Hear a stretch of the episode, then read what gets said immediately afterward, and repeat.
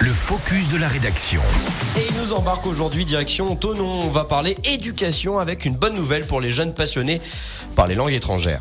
Et on va même plus précisément s'intéresser au lycée Saint-Joseph. Dès la rentrée prochaine, l'établissement choisi le mois dernier par le ministère de l'Éducation nationale va proposer un bac inédit en Haute-Savoie, un bac français international.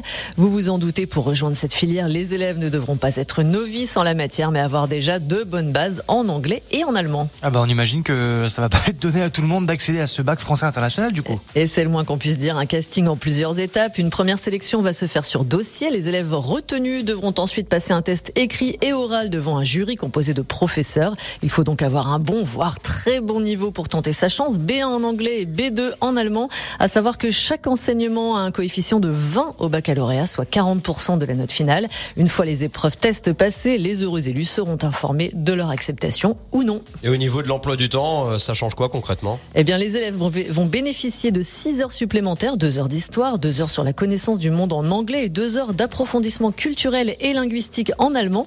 Une quinzaine d'élèves euh, devraient faire partie de cette première promotion en septembre prochain. Et l'objectif d'un tel diplôme dans tout ça, eh bien, il favorise les inscriptions dans les universités étrangères, ce qui à terme devrait permettre aux étudiants d'acquérir un niveau de langue C1, soit un langage quasi courant. Donc, si vous êtes intéressé, c'est le moment de vous rapprocher du lycée Saint-Joseph de Tonon. Et on vous souhaite bonne chance. Merci beaucoup, Émilie Bellet. 7h18 sur Radio Mont Blanc.